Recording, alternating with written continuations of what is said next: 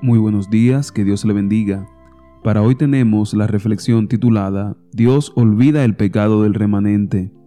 Miqueas 7:18 dice: ¿Qué Dios hay como tú, que perdona la maldad y olvida el pecado del remanente de su heredad? No retuvo para siempre su enojo, porque se deleita en la misericordia. Hace algún tiempo leí un reportaje de la BBC donde se comentaba el extraño caso de Rebecca Sharrock, una australiana que padece un síndrome llamado memoria autobiográfica muy superior o hipertimesia. Las personas que sufren hipertimesia pueden recordar con lujo de detalles todos y cada uno de los sucesos que le han acontecido. Me acuerdo de cómo, con apenas una semana de nacida, mi madre me envolvía en una manta rosada, cuenta Rebeca.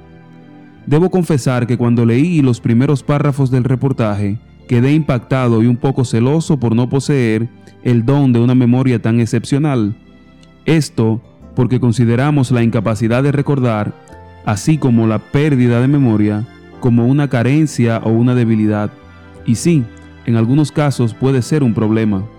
Pero pronto me arrepentí de haber deseado tener hipertimesia, porque como Rebeca señala, les resulta muy difícil lidiar con los recuerdos de las ofensas burlas y traiciones que ha experimentado a lo largo de su vida. Y por si eso fuera poco, ella añade, si recuerdo algo que me pasó cuando tenía tres años, mis emociones son las mismas que las que sentía a los tres años, aunque mi mente y mi conciencia sean la de un adulto.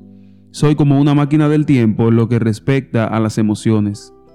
La historia de Rebecca Sharrock me ha hecho valorar la capacidad de mi cerebro para olvidar algunos sucesos de mi vida también me ha llevado a meditar en nuestro maravilloso Dios, que aunque tiene una memoria infinita, cada vez que le pido perdón, toma la decisión de olvidar mis pecados. Y para mí, esa sí que es una buena noticia. Dios olvida. En un texto que los judíos suelen leer el primer día del año nuevo, el profeta Miqueas exclama: No hay otro Dios como tú, porque perdonas la maldad y olvidas nuestras rebeliones. Sí, Dios es capaz de olvidar tu rebelión, tu desobediencia, tus transgresiones. Su capacidad para olvidar nuestras ofensas es una de esas cualidades que hace que nadie sea como nuestro Dios. Pero la idea de que Dios decide olvidar nuestras ofensas no solo me habla de su amor perdonador, sino que me motiva a olvidar, o al menos a pasar por alto, las faltas que los que me rodean cometen contra mí. Este es el devocional tomado del libro Yo estoy contigo, escrito por el pastor Vladimir Polanco. Feliz día.